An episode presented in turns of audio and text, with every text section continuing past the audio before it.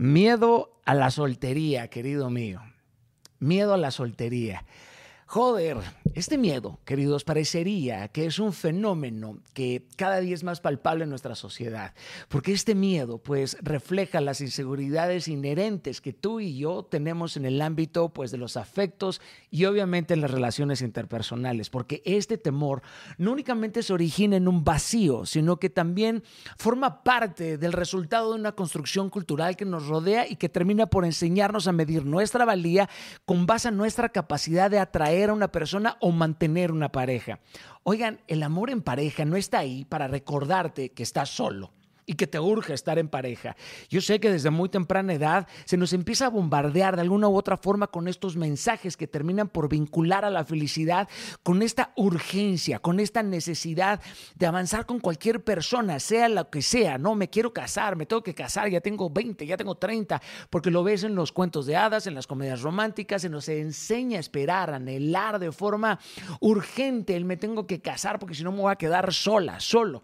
Pero cuando te encuentras solo, especialmente después de un periodo prolongado, todos esos mensajes que vienen desde la niñez inevitablemente te empujan a vivir lleno de miedo, lleno de dudas. Ahora, muchachos, queridos, hay un efecto terrible dentro de este miedo, porque en el centro del miedo a la soltería hay una suposición que tú y yo tenemos que descubrir y vencer la idea de que forzosamente tenemos que estar acompañados todo el tiempo y que tenemos que estar acompañados sobre todo si ya llevamos un año, dos años solos. Oigan, este concepto no únicamente es negativo, sino que te puede llevar a tener relaciones por las razones completamente equivocadas, por este miedo a estar solo, en lugar de haber deseado de forma genuina compartir tu vida con alguien, compartes tu vida con cualquier persona que se te cruce en ese momento.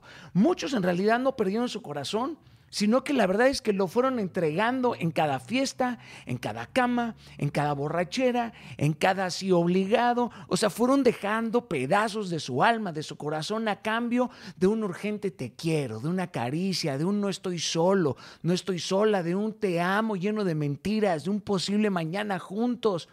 Pero todo eso por el miedo a estar solo. No, querido, este miedo, querida, puede privarte de una oportunidad maravillosa. Una oportunidad que solamente nace en la temporada de soltería también, una buena cuota de libertad, carajo. No significa que no haya libertad en la, en, la, en la pareja, pero en la soltería puedes avanzar en tus ambiciones también, empieza a establecer mejor tu identidad. Todo esto es importantísimo y muchas veces tiene que suceder pues fuera de los límites de una relación en tu juventud para que te puedas preparar y estar completo para que no venga otra persona a desmantelarte, porque en la soltería existen momentos extraordinarios y muy importantes de los individuos.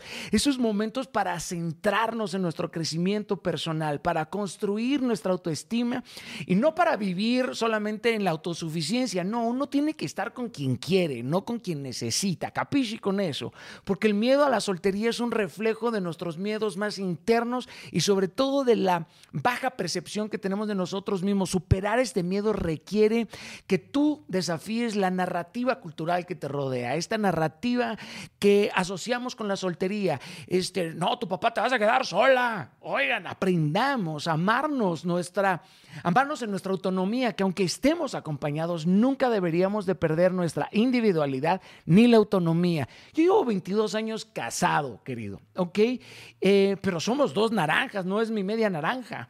O sea, yo te exhorto a que optes a ver la soltería como una temporada nada más y no una temporada en la que necesitas salir urgentemente. Es, un, es una zona de autodescubrimiento. Aprender a estar a gusto contigo mismo es un paso importantísimo de la madurez y sobre todo si quieres construir relaciones saludables más adelante o duraderas con otra persona, porque si no sabes estar contigo, pues probablemente no seas tan buena compañía, me explico.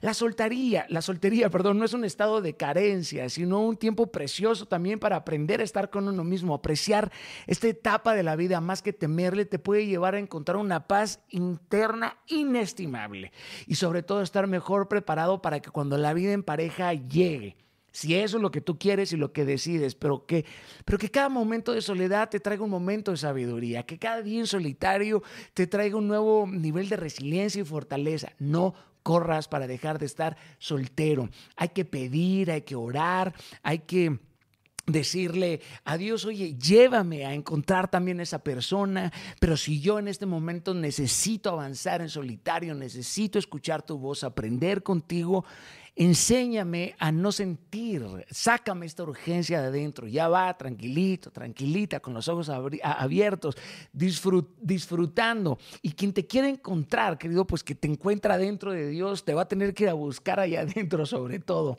Capisci con eso?